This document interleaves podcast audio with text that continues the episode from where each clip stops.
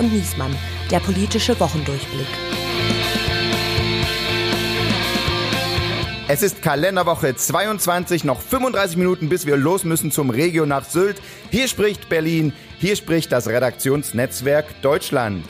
Mein Name ist Steven Geier und hier mit mir ist wie immer mein Kollege, das Schonvermögen des R&D Hauptstadtbüros Germany's Next Topmodel Andreas Niesmann. Oh, du hattest eine Woche Zeit, dir hier eine vernünftige Begrüßung zu beantworten, äh, äh, zu überlegen. Also ehrlich, und dann stellst du mich so scheiße vor, das ist schon Wahnsinn. Äh, ich fand das eigentlich gar nicht so schlecht. Riso hatte ja das Ding mit mit. Äh, äh Komm, ich bin kein abgehalfterter Politiker, ich bin auch kein Restauranttester oder irgend so ein Quatsch. Das ist Champions League hier und du ja, kommst es war jetzt als Scherz gemeint, Entschuldigung. Ja, komm, mach mal ohne mich.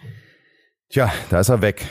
Naja, gut, dann. Schlimm, ganz schlimm. Ja, nee, dann mach ich mal die Themen ohne, ohne dich. Mit unserem heutigen Gast Jörg Vimalasena von der Welt sprechen wir unter anderem über diese Themen der Woche. Kommt jetzt die große Gegenoffensive? Ein angriffslustiger Bundeskanzler Scholz teilt gegen seine Kritiker aus. More Beef wäre wirklich sehr vernünftig gewesen. Äh, wie war nochmal die soziale Frage? Die Ampel zwischen Tankrabatt und Klimageld. Aber wir müssen Antworten finden, wenn Preise dauerhaft hoch bleiben. Deshalb bin ich für gezielte, dauerhafte Entlastung. Und die Amoklaufmasche, warum das Waffenrecht auch nach dem jüngsten Schulmassaker eher gelockert als verschärft werden dürfte. Es ist an der Zeit, endlich zu erlauben, dass bestens trainierte Lehrer Waffen sicher, diskret und verdeckt tragen können. Andreas, wir haben heute ja einen Gast, der sich sehr gut mit Identitätspolitik auskennt. Das sagt dir was? das Thema? Ja, das bin ich total fit. Das ist also, wenn die Politik sich nicht an Sachthemen orientiert, sondern an Bedürfnissen von spezifischen Gruppen und sowas. Und da habe ich mir gedacht, eine Gruppe, deren Diskriminierung endlich beendet werden muss und die schon jahrzehntelang anhält, ähm, sind ja die Ostdeutschen. Ich bin ja selbst aus Sachsen und ich finde, damit muss Schluss gemacht werden und man muss da auch mit der Sprache anfangen. Also wir werden einfach, wir Ostdeutsche werden einfach auch sprachlich immer vernachlässigt. Ne? Also ich habe einen Vorschlag, ich würde sagen, wir reden ab jetzt, äh, machst du so ein Anhängsel ran, Ossi ist das Anhängsel, um klarzumachen, liebe Hörer und Hörossis. Ja? Und ich möchte, dass wir das jetzt bitte machen, damit die Ostdeutschen äh, äh auch angesprochen und adressiert werden. Liebe Bürger und Bürgerossis, liebe Wähler und Wählerossis, ja. Musst du gar nicht lachen. Ja? Nee, komm, Steven, das, das macht einen Podcast unhörbar nee. wenn man sowas macht. Das, ja. das geht ja auch um die Schönheit der Sprache und nicht. Ja, also Ossis sind ja auch mitgemeint. Aber ich wette mit dir, wenn ich eine Umfrage mache und ich sage Politiker, ja, wen stellen Sie sich darunter vor? Die Mehrheit würde sagen in Westdeutschen, ja. Mhm. Und deswegen würde ich äh, äh, das jetzt einführen. Das wird sich dann nach und nach durchsetzen, ne? Und dann äh, reden im Deutschlandfunk und überall wird gesagt, liebe Hörer und Hörossis, liebe äh, äh, äh Nudisten und Nudossis, liebe Friseure und Friseurossis, liebe Barber und Barbarossis.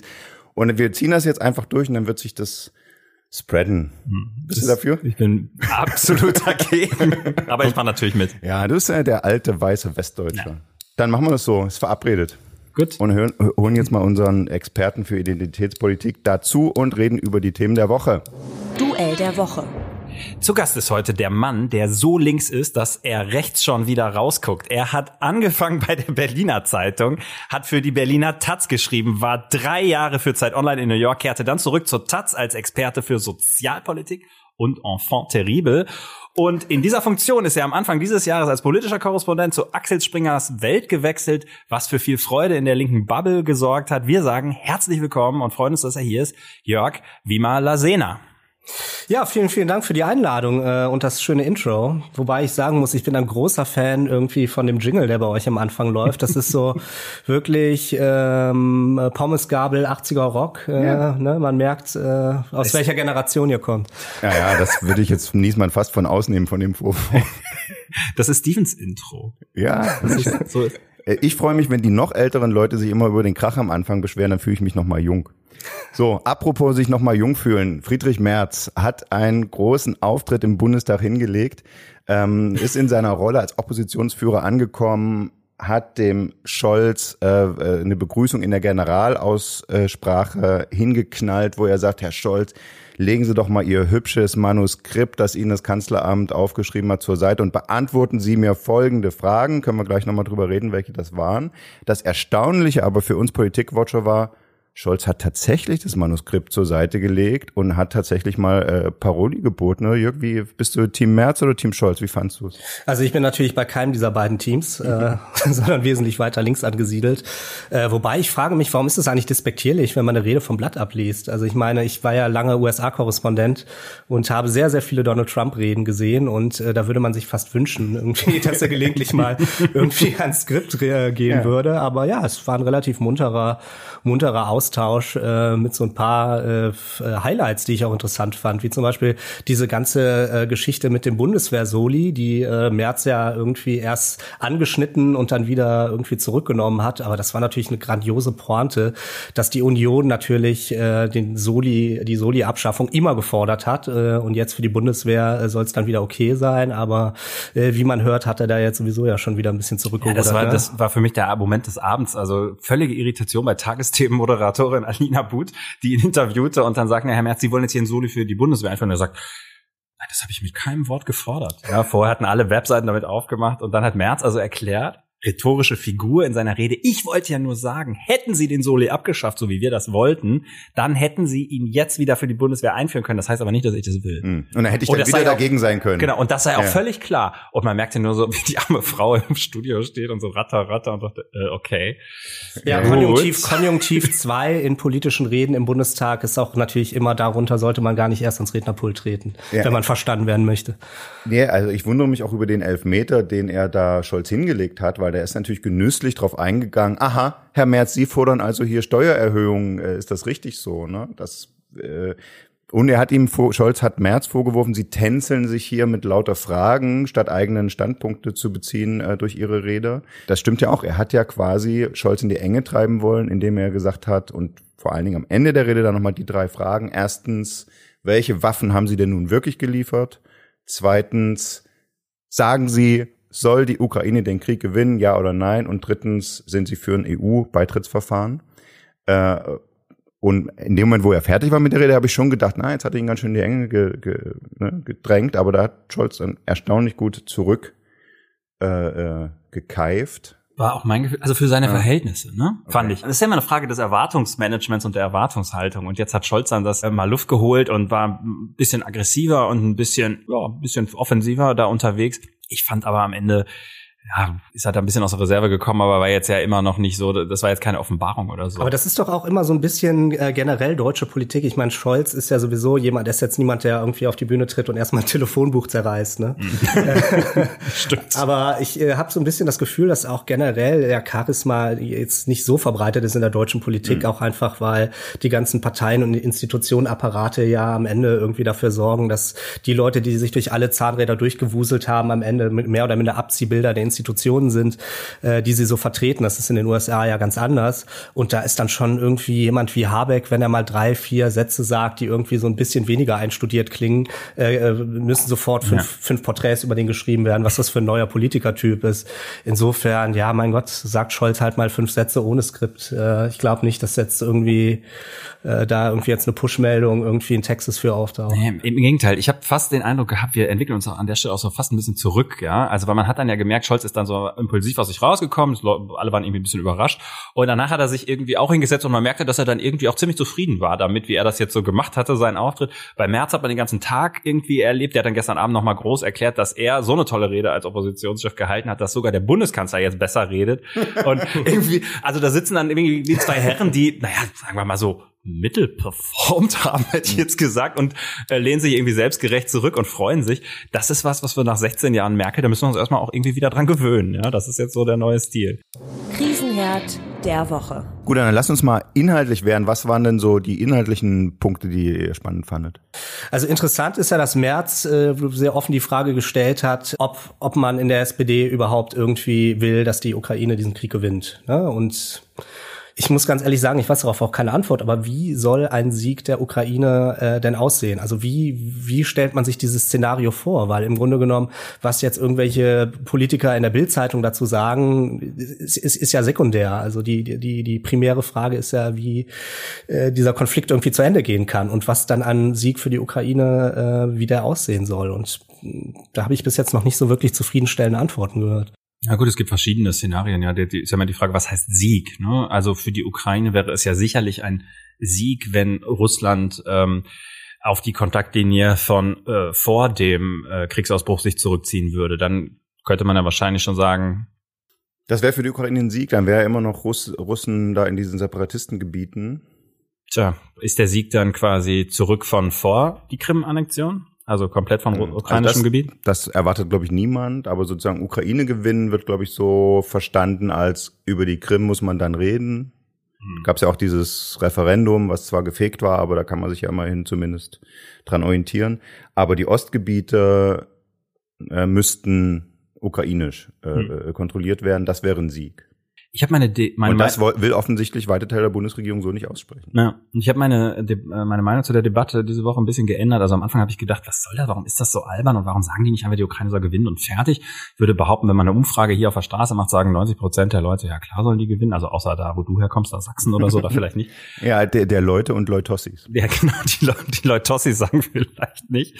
Aber äh, nee, ja, wenn man es ein bisschen durchdenkt, dann kommt man natürlich schon zu dem Punkt, dass man sagt, na ja, wie Jörg das gesagt hat, wie soll ein Sieg eigentlich aussehen? Was versteht man darunter? Und vor allen Dingen, wenn die Bundesregierung sagt, die Ukraine soll gewinnen. Und jetzt nehmen wir mal den Fall, Putin erklärt irgendwann von sich aus, oh, ich bin jetzt irgendwie zufrieden mit dem, was ich erreicht habe, ich mache jetzt hier Schluss. Also Krieg ist für mich beendet. So. Und du sagst aber, die Ukraine muss gewinnen, dann musst du ja weitermachen. Also das heißt, dann kommt die Bundesregierung irgendwann in so eine Position rein, wo sie sagt, wir müssen diesen Krieg jetzt fortsetzen. Ja, Scholz hat ja schon gesagt, einen Diktatfrieden darf es nicht geben. Also wenn, Ja. wenn Putin sagt, wenn ich Mariupol behalten darf und einen Landzugang zur Krim und so hab, äh, dann könnten wir über Waffen- Waffenstillstand verhandeln. Das würde ja dann eigentlich nicht. Es Schwierig, sei, ja, Es sei ist- denn, Zelensky sagt, okay. Es ist schwierig. Man muss, man muss mal gucken, wie sich das entwickelt. Aber der, der, der Kern und das Kernproblem bei der SPD-Position ist, glaube ich, ich verstehe sogar, dass sie sagen, dass sie nicht sagen, die Ukraine muss gewinnen, in dem Sinne Russland vernichten, schlagen oder so. Aber sie erklären nicht, warum sie das nicht sagen. Die Verteidigungsministerin ist vom Deutschlandfunk irgendwie echt gegrillt und äh, sklavisch befragt worden. Warum sagen sie es nicht? Warum nicht? Und ich finde, man muss das erklären. Und das macht die SPD nicht. Die antworten, die eiern rum, anstatt zu sagen, wir können das nicht sagen, weil das Implikationen hat, die wir am Ende nicht wollen. Das, das kann man Genau, doch das kann man, genau, das kann man doch einfach so sagen. Also ich meine, allein die Tatsache, dass ihr jetzt schon die drei, vier Minuten darüber diskutiert, irgendwie, was denn, was denn so ein Sieg äh, bedeuten könnte, wie das aussehen könnte, zeigt doch auch einfach, dass man das nicht irgendwie mit, mit so einer Ja- oder Nein Genau. äh, Antwort abwimmeln kann. Ich erinnere mich noch zu Hochzeiten des, des Irakkriegs, war so ein rechter TV-Kommentator irgendwie bei äh, Bill O'Reilly hieß der, bei David Letterman in so einer Abend-Talkshow. Und da ging es auch um die Ursachen des Irakkriegs und so. Und, und dann, dann sagte irgendwie O'Reilly, die das ist doch eine ganz, ganz simple Frage. Irgendwie, willst du, dass wir gewinnen oder willst du, dass wir verlieren? Und, er hat, und dann sagte Letterman, für mich ist die Frage leider nicht so einfach, weil ich äh, auch nachdenke. Das riecht nach Ärger. Die Inflation galoppiert, alles wird teurer und so weiter, aber man kann nicht sagen, dass die Ampel nichts tut. Ich zum Beispiel bin in dieser Woche schön mit einem 9-Euro-Ticket, ne, habe ich mal mein altes, klappriges Auto stehen lassen und konnte mir mal leisten, schön mit der S-Bahn für 9 Euro äh, zum Punkkonzert zu fahren in Berlin, äh, Green Day. 90 Euro die Karte. Ne? Das ist dann halt auch mal möglich. Da sage ich danke, Ampel. Jetzt versteht man auch, wo der Jingle herkommt, ne? genau. Hast du den Altersdurchschnitt gesenkt oder erhöht? Ich war so in der Mitte, aber und aber uh, das war das das äh, das weißeste Event seit dem Schneesturm in, in New York. Also wirklich, wirklich das äh, ja, egal. Jedenfalls äh, schönes Konzert, aber mein, mein Punkt ist ja, ich habe 90 Euro für die Karte bezahlt und bin jetzt entlastet worden, weil ich für die S-Bahn halt nicht äh, die, die normalen Monatsticketpreise bezahle. Ist das wirklich so gedacht? Wem ist damit eigentlich geholfen? Ich möchte jetzt gar nicht den Porsche-Fahrer Niesmann anführen, äh, der auch in Tankrabatt abzockt, obwohl er hier Schwerverdiener ist. Ja? Aber wem ist eigentlich mit diesem Entlastungspaket geholfen? Naja, also um noch mal kurz auf die Rede zurückzukommen von von von Scholz und zwar der Teil, den, den er vom Papier abgelesen hat. Da sagt er ja, Kinder, die in Armut aufwachsen, darf es in Deutschland nicht geben. Das ist Grundsatz dieser Bundesregierung und das ist natürlich absoluter Quatsch. Also ähm, dass es so viele Kinder in Armut gibt in Deutschland, ist ein relativ direktes Resultat der Agenda 2010, die er ja mit äh, durchgeboxt hat. Da gibt's auch ein schönes Foto von ihm, wo er so ganz stur die Karte hochhält, irgendwie, äh, indem er irgendwie für die für die Agenda stimmt. Und klar, in diesem Entlastungspaket gibt's ein paar Sachen, die gut sind. Also wenn man drei Monate lang jetzt mal neun Euro zahlt, anstatt hier in Berlin sind es glaube ich 86 Euro oder so für so ein Ticket, hilft das Leuten natürlich total. Vor allem auch, weil es ja über die einzelnen regionalen Transportverbände hm. irgendwie hinausgeht. Das heißt, ja, aber ich brauch's nicht. Das ist mein Punkt. Ne? Ich kann mir die 86 ja, Euro Gott. leisten.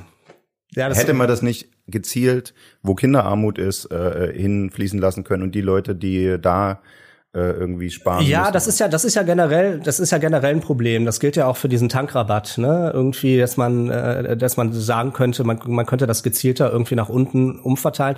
Theoretisch bin ich immer dafür, aber ich glaube, dass manchmal eine gewisse Universalität einen gewissen Charme hat. Und mhm. zwar äh, deshalb, weil sich dann jeder ähm, dabei an Bord fühlen kann. Ne? Also ich meine, dieses 9-Euro-Ticket kann jeder mal auch mal irgendwie das Auto stehen lassen. Das, ist, das gilt auch so ein bisschen für diesen Plan, den Heil ja jetzt irgendwie aufgestellt hat, dass er dieses Klimageld, ne, also was durch zu, zusätzliche Bepreisung, CO2-Bepreisung eingenommen wird, dass er das umverteilen möchte, aber nur an Leute irgendwie, glaube ich, unter 4000 äh, äh, brutto.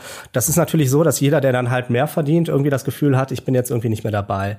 Ich finde, es gäbe ganz andere Instrumente, mit denen man halt irgendwie Umverteilung bewerkstelligen könnte. Und dann muss man natürlich irgendwie an die Steuern ne, ran äh, was weiß ich, an den Spitzensteuersatz, ähm, ne, Erbschaftssteuer, Vermögenssteuer, all diese Dinge, die, die irgendwie diskutiert werden, die eine viel größere Steuerungswirkung haben.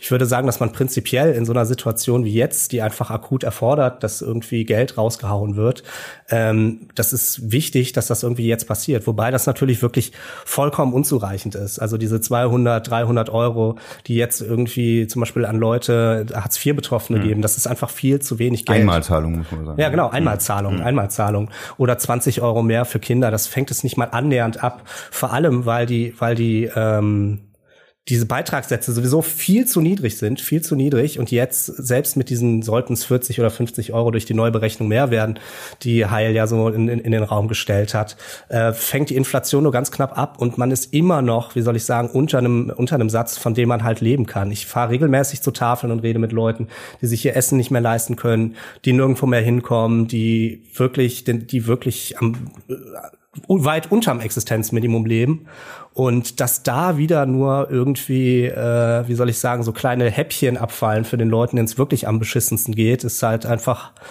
mal wieder typisch SPD, würde ich sagen. Das ist doch so schlimm an diesem Entlastungspaket, finde ich. Und deswegen, also beim zweiten Teil deiner Ausführung stimme ich total dabei, aber ich hatte gerade schon gedacht, hier verkehrte Welt, der liberale Niesmann fängt an, dem linken Wimaler Sehner zu äh, widersprechen, weil ich finde, es empörend, dass so Typen wie Geier und Niesmann ähm, von diesem Entlastungspaket irgendwie an acht Stellen profitieren und Studenten, Rentner, alle raus. Ja, also mein Bruder studiert und der fragt mich, sag mal, äh, an mich haben sie irgendwie gar nicht gedacht. Du kriegst irgendwie einen Tankrabatt, äh, kriegst deine Monatskarte billiger, kriegst irgendwie einen Familienzuschuss, kriegst äh, die, das Energie, äh, diese Pauschale, auch wenn du sie versteuern musst. Ja, aber, aber die Rentner kriegen doch auch ab Juli die größte Rentenerhöhung, danach kriegst Ja gut, herzlichen Glückwunsch, ja, bei einer Inflation von irgendwie acht Prozent ja. äh, ist das ein Nettoverlust. Also, pff, mhm. also das finde ich eigentlich das Empörende an dem Paket und ähm, klar, man kann immer was auch für die arbeitende Mitte tun. Ich glaube nur, man muss sich in dieser Situation, in der wir jetzt hier stecken, die Mitte mal einmal ganz genau angucken und dann wird man mhm. nämlich irgendwie feststellen, dass man für die obere Mittelschicht, dass die das wird tragen müssen und auch können und dass man die quasi abstiegsbedrohte untere Mittelschicht, für die muss man was tun und für die Armen sowieso. Und beides passiert aus meiner Sicht viel zu wenig. Das ist zweifelsfrei richtig. Ich glaube aber nicht, dass das eine Entweder-Oder-Frage ist, sondern man kann, man kann beides machen. Man Gut, wenn man die machen. Kohle hat, kann man beides machen, klar. Ja, klar, die ähm, kann man, die kann man sich ja holen. Es gibt ja mehr oder es gibt ja mehr als genug Kohle in Deutschland. Die ist halt nur das relativ haben wir jetzt erst gelernt. Seit, seit Corona haben wir das erst ja, gelernt. Genau. Vorher also wussten glaube, wir das gar nicht. Das ist so ein bisschen der Wert auch von diesem Sondervermögen, dass irgendwie jetzt auch einfach vieles dieses irgendwie, es ist ja kein Geld da oder so, so ein bisschen ad absurdum geführt wird. Aber äh, klar, natürlich, es müsste viel, viel mehr unten irgendwie, ne, bei den unteren 20 Prozent irgendwie passieren. Ja.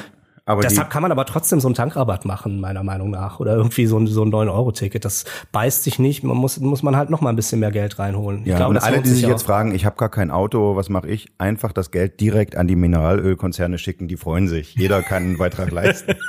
also, das ja, Stichwort Übergewinnsteuer. Ne? Also das sind ja auch alles Dinge, äh, an die das man, musst über man reden kann. Das musst du mal ausführen. Naja, das ist, es ist ja so, dass ein äh, relativ erheblicher Teil ähm, der Preissteigerung gar nicht irgendwie gerechtfertigt sind durch den äh, steigenden Mineralölpreis, sondern im Grunde genommen abgeschöpft werden durch äh, viele Mineralölunternehmen.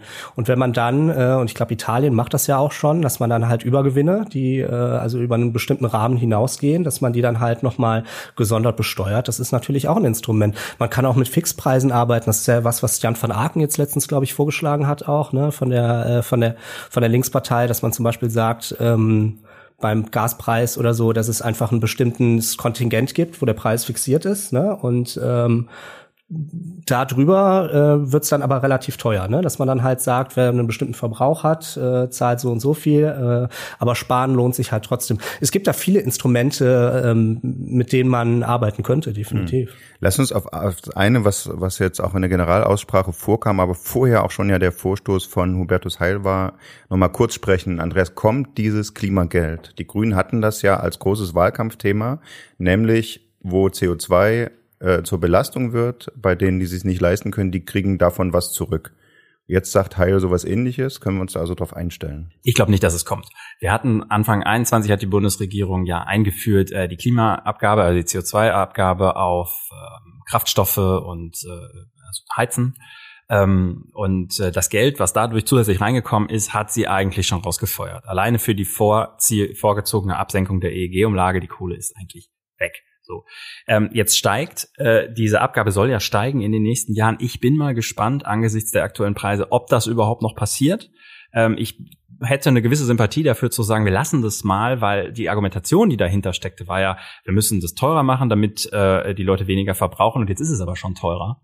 Äh, nur hat der Staat dummerweise jetzt keine Kohle eingenommen, sondern das Geld fließt, wie schon besprochen, an die Mineralölkonzerne oder an die Energiewirtschaft, an wen auch immer.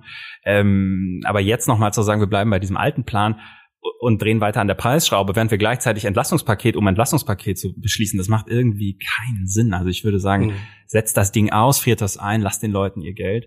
Ähm, da müsst ihr auch nicht überlegen, wie ihr es verteilen könnt. Politik allerdings hat ja eine gewisse Sympathie dafür, das Geld erstmal einzusacken und dann zu verteilen. Also warten wir es mal ab, aber kurzfristig kommt das nicht und ich denke, dass Herr Heil, ähm, obwohl sein Vorstoß in der, inhaltlich gerechtfertigt ist, damit eine Bauchlandung hinnimmt. Die offene Rechnung.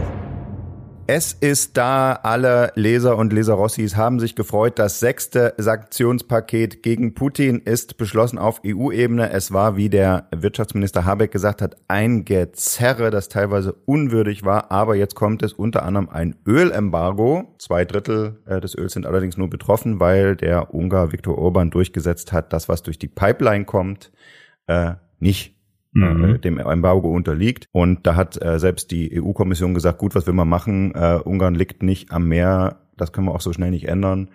Äh, die, die, die können sich das Öl nicht mit Schiffen anliefern lassen. Äh, mach mal, drück mal die Augen zu. Also die Kommentarlage war ja überwiegend, wenn man von meinem Kommentar absieht, ähm, die EU hat sich blamiert. Nee, ich sehe das nicht so. Ähm, äh, Habeck hat übrigens Richtig. Na, Habeck hat übrigens Gewürge gesagt und ich fand es auch mhm. empörend, aber ich fand nicht empörend, was die EU gemacht hat, sondern was Orban gemacht hat, wie er da ähm, den ganzen Kontinent in Geiselhaft nimmt für seine Politik und dann ja auch noch versucht, Kohle rauszuschlagen, 500 Millionen Euro, um seine Raffinerien umzustellen, damit sie nicht mehr russisches Öl verarbeiten. Also er versucht ja an allen Ecken und Enden da irgendwie zu spalten und einfach irgendwie Business, also Beute zu machen. Ähm, Fand ich auch ekelhaft, aber so ist es halt, wenn man sie drin hat, dann wird man das nicht ganz verhindern können, fürchte ich. Ich finde, unterm Strich hat es die EU irgendwie geschafft. Du hast gesagt 60 Prozent, aber Deutschland und Polen, wo ja viel Pipelineöl ankommt, wollen bis Ende des Jahres aussteigen und dann sind wir bei 90 Prozent. Das heißt, dann fließen noch 10 Prozent an Orban. Ja, es ist, wie es ist. Hm. War nicht der Fehler, dass man dem Orban nicht zumindest das Limit, zeitlich limitiert hätte, damit er irgendeinen Umstelldruck hat, oder? Auch rein, rein klimatechnisch.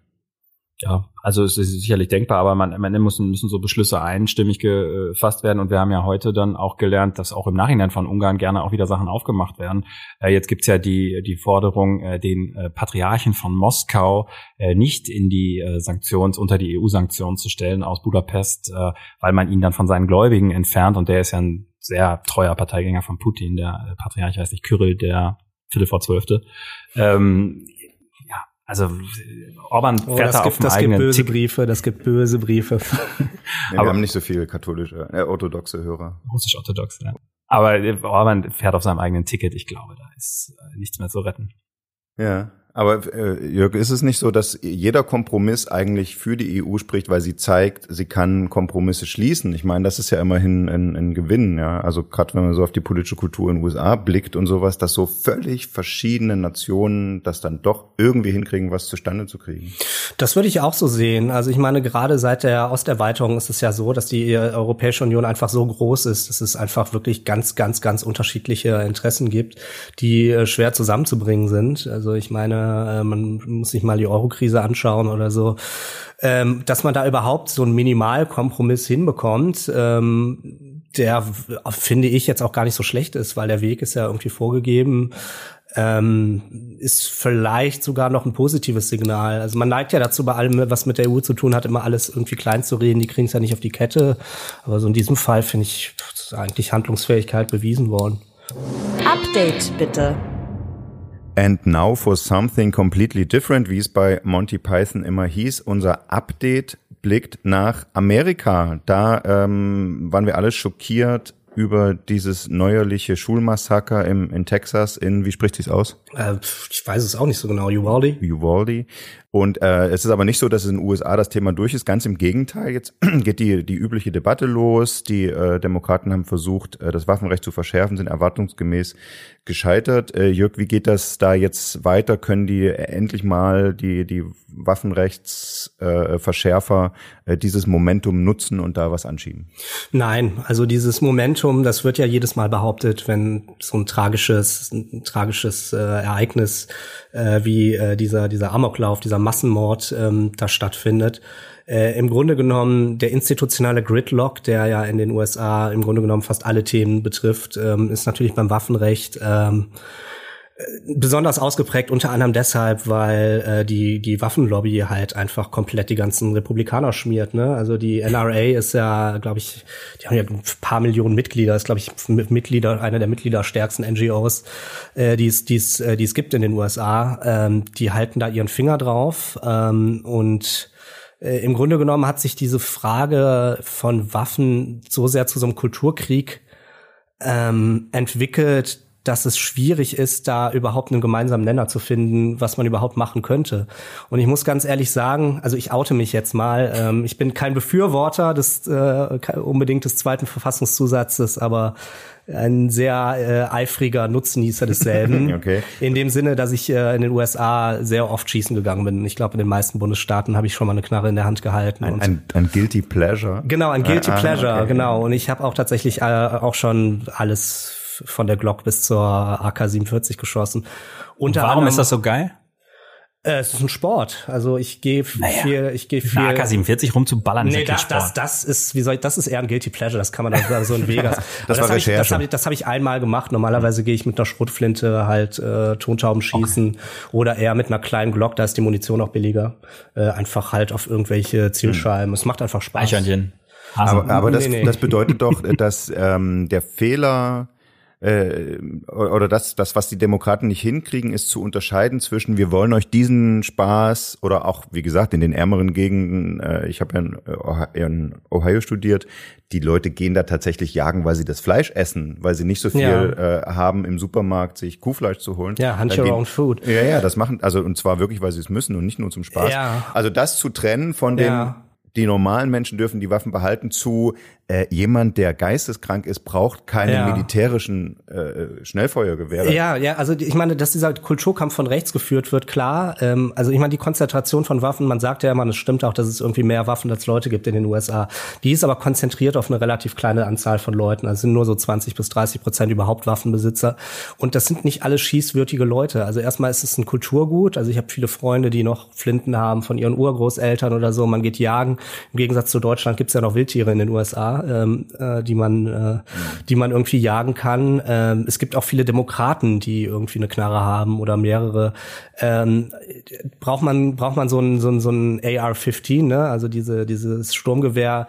Nee, das braucht man ja, auf jeden Fall nicht. Ja die aber die aber die Sache ist halt, also jetzt wird's vielleicht ein bisschen technisch oder so, aber wenn man da an Verbote rangehen würde. Also erstmal gab's schon ein Verbot solcher Waffen, ne? Zwischen 94 und 2004 und das hat die äh, Waffenkriminalität insgesamt fast gar nicht gesenkt gesenkt und auch bei Mass-Shootings nur einen, also bei so Massenmorden einen relativ geringen Einfluss gehabt. Die weit meisten Morde passieren auch muss man ganz ehrlich sagen, im Kontext der sozialen Spaltung in den USA. Viel in, in, in ghettoisierten Zonen, ne, wo die Leute einfach arm sind. Also ganz klar ein äh, soziales Problem. Die Hälfte aller Waffentoten sind Selbstmorde. Ne? Also und wenn man bestimmte Dinge verbieten sollte, also ich meine, so eine so eine AR sieht halt spektakulär aus, ist halt so die nicht vollautomatische, also die halbautomatische Version des Standardgewehrs der der US-Armee abgesehen davon, dass das Ding sehr fies aussieht, ist es schwer, das zu regulieren, weil relativ wenig daran besonders ist. Also, keine Ahnung, große Magazine sind in vielen Staaten verboten, kann man sich easy, ähm, und da gibt's auch äh, Blueprints für im Internet irgendwie ausdrucken. Du kannst auch eine normale, ich habe auch schon Glocks gesehen mit einem Magazin, das einen halben Meter unten raushängt. Das ist alles überhaupt kein Problem. Ähm, also das, das zu regulieren, da eine Definition zu finden, ist relativ schwer. Und diese Waffen spielen auch fast überhaupt keine Rolle. Also generell so Mass Shootings weniger als ein Prozent teilweise ja, der kann, Waffenmorde. Da würde ich gerne mal einhaken, weil es gibt ja auch andere Länder, die das hinkriegen. Also wir kriegen es in Deutschland ja auch hin. Also es gibt ja auch Jäger, die hier Jagdwaffen ja. haben. Niemand hat da ja was gegen. Äh, oder niemand zurechnungsfähiges, sagen wir mal. Aber ähm, äh, nichtsdestotrotz, also die dürfen sich ja keine G3 kaufen, um damit irgendwie in den Wald auf Rehe, in den Wald auf Rehe zu schießen. Und das sollte doch irgendwie für die Amis auch hinzukriegen sein. Ja, sollte man meinen. Wie gesagt, es, ähm, man hat es ja auch schon gemacht. Der Einfluss, den es hatte, ähm, war relativ gering. Es gibt so ein paar Sachen, die ein bisschen weniger spektakulär sind, aber so ein bisschen einen Einfluss äh, haben könnte. Also das wird jetzt auch gerade vorbereitet, dass man einfach intensivere Background-Checks macht. Also mhm. dass man einfach sich sind ja besser die. Polizei. Ja, ja, stimmt, stimmt. Aber ich glaube, das wäre vielleicht sogar noch was, wo ein paar Republikaner mehr auch mitmachen könnte. Es gibt da nämlich so ein paar Löcher, zum Beispiel bei privaten Waffenverkaufen oder so, dass dann so ein Check nicht äh, stattfindet. Ähm, Problem ist halt auch, dass viele Bundesstaaten jetzt, ähm, gerade weil die Demokraten in den Bundesstaaten sehr schwach sind, was meiner Meinung nach auch eine Hauptursache dafür ist, dass so viele reaktionäre Gesetze durchgeboxt werden, auch in anderen Fragen, wie zum Beispiel Abtreibung oder ähm, äh, Wähler, äh, ne, also so Wahlrechts, äh, Wahlrechtsfragen, dass es immer mehr Staaten gibt, in denen man halt verdeckt eine Waffe tragen kann. Ne? Und ähm, das hat offensichtlich auch noch mal einen sehr sehr starken Einfluss äh, darauf, äh, wie äh, wie oft so so Schießereien äh, vorkommen. Aber es gibt kaum eine, wie soll ich sagen, Lösung, die wirklich einen ganz, ganz substanziellen Unterschied machen würde, außer wenn man äh, halt diesen zweiten Zusatzartikel komplett kippt und das wird niemals passieren. Das ist und auch kein Gewinnerthema, ne? Das hast du, glaube ich, auch das ist irgendwo kein hast du getwittert. Ne? Die Demokraten äh, stehen da auch gar nicht so geschlossen, wie Einzelne von ihnen tun. Also ja. viele würden niemals Wahlkampf mit der Forderung betreiben, äh, das Waffenrecht stark einzuschränken. Ne? Warum ist das eigentlich so? Nö, also es gibt ja Bundesstaaten, keine Ahnung, Vermont oder so, es ist auch ein blauer Staat, ähm, da hat jeder irgendwie eine Knarre, ne? Mhm. Äh, oder so New Hampshire, der, deren, deren Staatsmo äh, State Motto ist ja irgendwie live free or die. Mhm. Also das, da, da haben auch die Demokraten alle irgendwie den Schrank voll. Und ich kenne auch viele normale Leute, die so eine AR haben. Man muss auch sagen, so eine AR ist auch vergleichsweise billig. Also es ist ein, die, es gibt die, kostet, kriegt man schon für 500, 600 Dollar irgendwie hinterhergeschmissen. Ähm, ich, wie gesagt, ich ich weiß auch nicht genau, wie man, wie man dieses, dieses, dieses Problem lösen kann man, man kann halt echt nur versuchen, so ein bisschen so kleinere regulative Dinge irgendwie durchzusetzen und selbst das bei den Mehrheitsverhältnissen. Und dann gibt's ja auch noch den Supreme Court, der ja sehr, also das den obersten Gerichtshof, der sehr rechtsbesetzt ist. Die haben ja schon mal ähm, 2008 ähm, so einen äh, äh, so, so ein fast so ein relativ rigorose Waffenrechtseinschränkungen in Washington D.C. gekippt. Washington ist eine ehemals sehr arme Stadt mit hoher Gewaltkriminalität gewesen die, das hat der Supreme Court damals schon kassiert. Mhm. Also ich bin mir relativ sicher, dass selbst wenn man es schaffen würde, für irgendwas eine Mehrheit zu finden, dass dann auch der oberste Gerichtshof da möglicherweise dann, dann das Ganze trotzdem also der ist inzwischen so besetzt, dass man eher davon ausgehen muss, dass, dass da Initiativen geben wird, äh, dass die gezielt quasi an, der angerufen wird, weil man weiß, dass die inzwischen äh, so so recht sind. Ne? Das ist zu befürchten, ja. Mhm, das ist einfach, dass es eher gelockert wird. Das, das zerreißt einem ja irgendwie schon das Herz. Ne? Also ich meine, wir sind jetzt in dieser Runde ja drei Leute, die alle irgendwie mit so einer gewissen Sehnsucht nach Amerika gucken. Ich habe ähm, ich habe eine Karikatur äh, gesehen diese Woche, wo einem das Lachen so im Hals stecken bleibt. Frau Baum äh, geht eine Frau zu ihrem Gynäkologen, äh, fragt nach einer Abtreibung, sagt ja, die Abtreibung ist leider verboten, aber wir könnten ihr Kind direkt nach der Geburt erschießen, dann müssen sie nicht warten, bis es in die Schule kommt.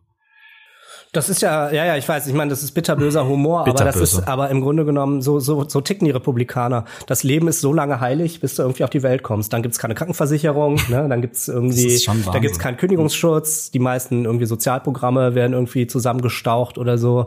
Und danach ist es, äh, ist es halt scheißegal. Bis du dann irgendwann, was weiß ich, an den Geräten hängst und die Republikaner nicht wollen, dass sie abgeschaltet werden. Es gibt halt, es gibt halt kein anderes Land in der westlichen Welt, zumindest sagen wir mal, wo Schulkinder Angst haben müssen, erschossen zu werden. Ich will jetzt wirklich nicht zynisch sein, aber müssen sie nicht. Also ich bin nicht in den drei Jahren irgendwie durch die USA gelaufen, hatte immer das Gefühl, oh, jetzt kann jeder Moment hier irgendwie im Supermarkt irgendeiner eine Knarre. Äh, das, das spielt sich sehr stark irgendwie in einem sozialen Kontext ab. Den zu lösen halt ein viel holistischer und auch, muss ich mal sagen, ähm, einen Umverteilungsansatz auch definitiv braucht. Diese ganze mhm. Gangkriminalität, diese ganzen, das kommt ja alles daher, weil es in den USA einfach kein anständiges Sozialsystem gibt. Mhm. Gerade so in Chicago, wo in Friedenszeiten mehr Leute sterben als in manchen Kriegsgebieten, irgendwie dieses Jahr schon 250 Leute oder so, wo dann halt irgendwelche neoliberalen Demokraten, die die Stadt regieren, da irgendwelche Hilfszentren, Community-Zentren zumachen, Mental Health Clinics oder so, die den Leuten helfen könnten, wo die Leute einfach überhaupt keine Perspektive haben und einfach das, die, die die Gewalt im Grunde genommen einfach eine Lösung ist, die aus den furchtbaren sozialen Umständen irgendwie äh, da entspricht. Aber sowas in die Hand zu nehmen, naja, hm. äh, wer macht das? Ich merke schon, ich hätte dich an der Stelle stoppen sollen, wo du gesagt hast, man muss sich als normaler Amerikaner nicht davor fürchten, erschossen zu werden. Das wäre der optimistische Ausklang für diesen Podcast äh, gewesen. Äh, liebe Hörer, ich danke, liebe Hörer und Hörer Rossis, ich danke Ihnen fürs Dabeisein. Wir danken unserem Producer-Team Alice Mecke und Dennis Pützig und wir danken ganz besonders unserem Gast Jörg Wimalasena. Danke, es war mir eine große Freude. Kommt jetzt nochmal der Jingle? Ja, ja, der kommt. Du kannst jetzt mittanzen und Sie, liebe Hörer, können beim Tanzen uns auch noch eine E-Mail schreiben. Vielen Dank an alle, die es gemacht haben, an die E-Mail-Adresse berlin.rnd.de. Das letzte Wort. Und in dieser Woche geht das letzte Wort an den Hörer mit dem Twitter-Namen The Green Goblin, der auch auf unsere Fotos achtet. Wir sagen Tschüss und bis nächste Woche. Tschüss. Wenn ich dieses Bild schon sehe, gibt's noch Männer ohne Bart? Und was treibt einen dazu aussehen zu wollen wie alle anderen? Kuscheln im Rudel?